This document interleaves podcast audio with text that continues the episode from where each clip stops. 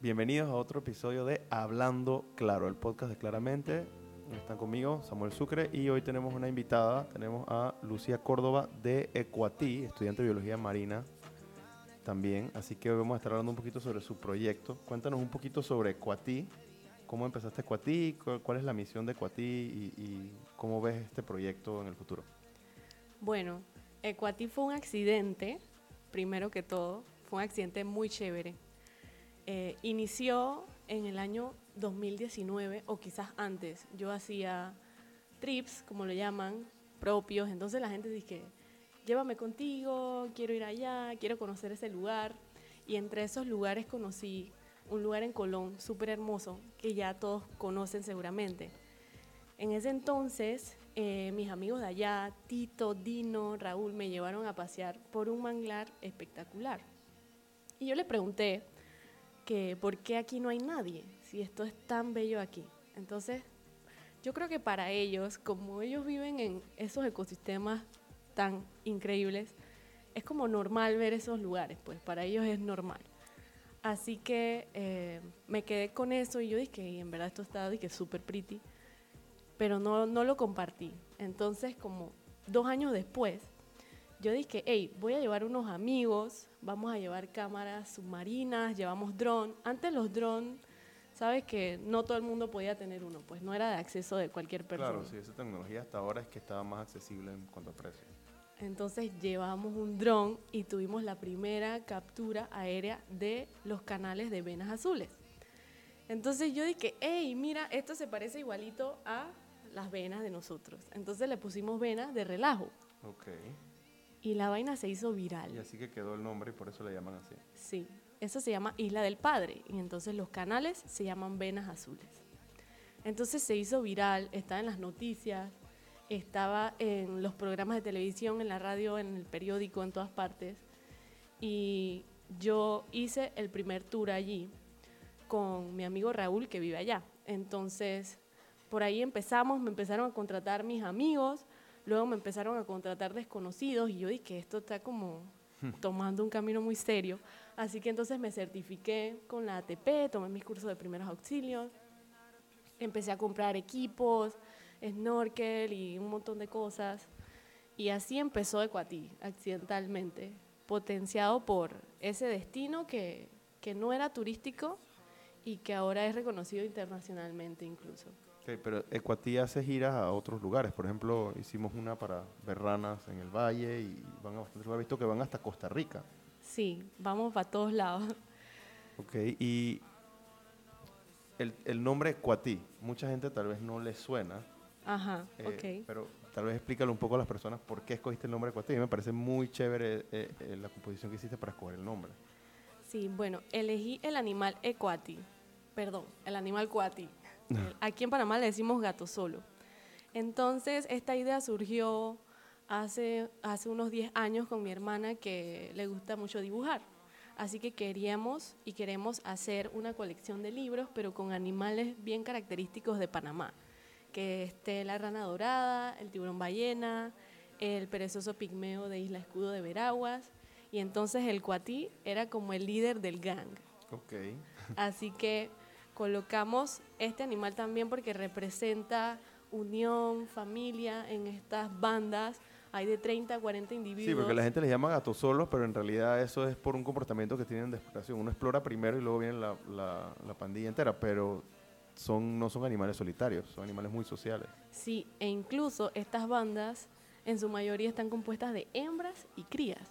Así que yo lo vi como un mensaje de un poquito de women empowerment y entonces decidimos que el cuatí era el animal perfecto para representar los valores que, que nos hacen.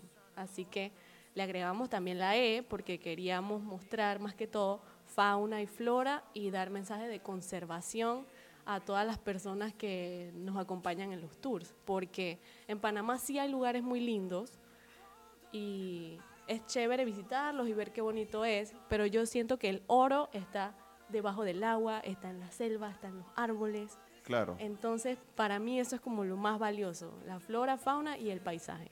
Ok, y ahora tengo una, una pregunta para ti también. ¿Por qué escogiste biología marina?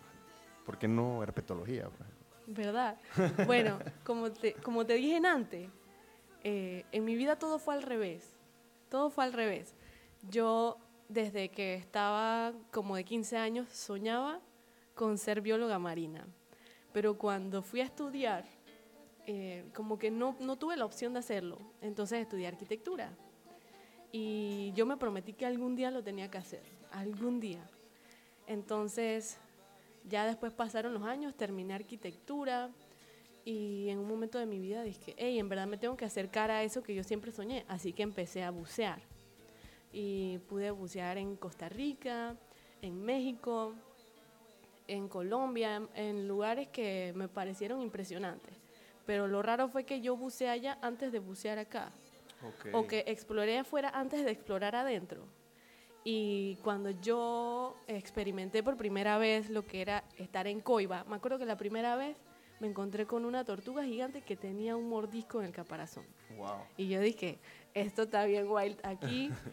y sentí que no podía permitir que a otros panameños les pasara eso, lo que a mí me pasó. Pensar que afuera habían cosas, eh, no más lindas, pero más cosas que acá. Y en realidad no es así. Panamá tiene todo. Panamá es un país con mucha biodiversidad y no hemos ni siquiera, estamos apenas raspando la superficie de eso. Por ejemplo, eh, hace poco una salamandra nueva, Panamá tiene 31 especies, somos el país más diverso en anfibios, en peces también. Eh, yo pienso que, que que sí, que por lo menos a nivel de Centroamérica Panamá tiene mucho potencial. Y me parece súper bueno que estás inspirando más gente a explorar lo nuestro en vez de pensar en que hay que ir afuera. Pues, por ejemplo, imagino que muchos biólogos marinos soñarán con ir a la Gran Barrera, lo cual debe ser genial, pero tal vez pensar así les evita explorar acá y están perdiendo muchas oportunidades locales. Sí, entonces respondiendo a tu pregunta, al bucear y explorar todo ese mundo submarino, yo veía tantas cosas, tenía tantas experiencias poderosas que yo necesitaba saber yo qué estaba viendo. Entre ellas, por ejemplo, a veces buceaba y escuchaba los cantos de ballena tan fuertes que me vibraban el cuerpo. O sea, vi tantas cosas, em, tiburones de todos tipos, toros, punta blanca, North Sharks, y yo necesitaba saber qué estaba viendo. Así que por eso tomé la oportunidad de empezar a estudiar biología marina y me ha encantado. Ahora, ahora he aprendido mucho y es mucho más importante. Cada vez que tengo un avistamiento, ya sé lo que está sucediendo, cuál es la dinámica del sitio, las especies y comparto eso con las personas que vienen a los tours. Entonces se enamoran por completo del océano y yo siento que eso ha sido muy chévere porque a través de ese amor, entonces otras personas también se unen a la causa que es cuidar a los océanos y cuidar nuestro planeta.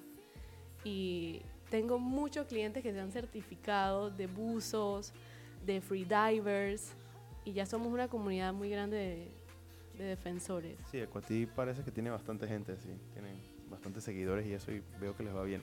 Ok, y aparte de estos tours ¿Hay algo más que hace Cuatí, eh, aparte de tours? ¿No se tiene algún programa ambiental o van estoy dando ejemplos porque no sé, limpian playas, algo así. O... Sí, tenemos un grupo que se llama Somos Garras. Somos Garras, eh, bueno, el nombre lo colocamos porque aquí en Panamá los garras son los amigos, son los frenes. Entonces queríamos que las comunidades con las que trabajamos tuvieran un apoyo para, para crecer y desarrollar sus productos entonces hacemos limpiezas de playa, estamos ahorita desarrollando un programa de educación ambiental em, que tiene como finalidad que las personas aprendan, por ejemplo, sobre los anidamientos de tortugas, sobre los avistamientos de ballena. Está como más enfocado en, en fauna marina. Ok, claro. Bueno, eso está genial. Panamá creo que necesita más proyectos como ese, así que eso es una iniciativa muy buena.